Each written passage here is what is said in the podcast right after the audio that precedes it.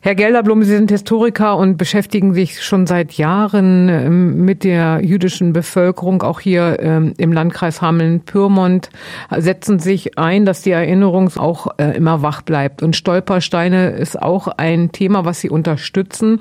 Jetzt ist ja in Koppenbrügge sind äh, drei Stolpersteine beschmiert worden mit schwarzer Farbe, sage ich mal, oder Sprühfarbe, sind mittlerweile auch schon wieder gereinigt worden.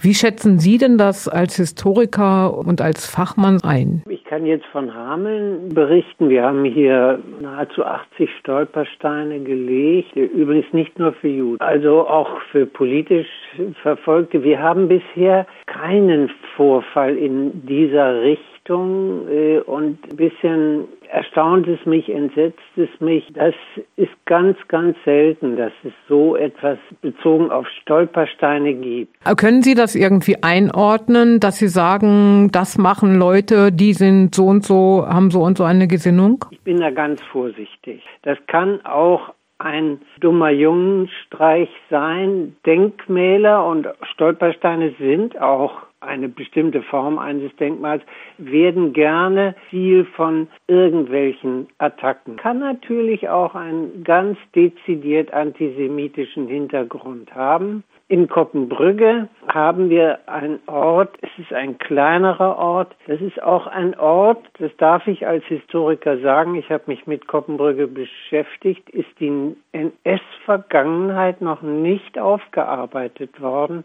und hier mit den Stolpersteinen ist ein erster Versuch gemacht worden, so etwas zu tun. Und er stößt auf Widerstand. Herr Gellerblum, wird das jetzt noch weiter besprochen? Grundsätzlich kann man nur sagen, es muss weiter Aufklärungsarbeit gemacht werden in Form von Vorträgen, von Führungen zum jüdischen Leben in Koppenbrügge es muss in die gesamte Gesellschaft so eines Ortes hineingetragen werden.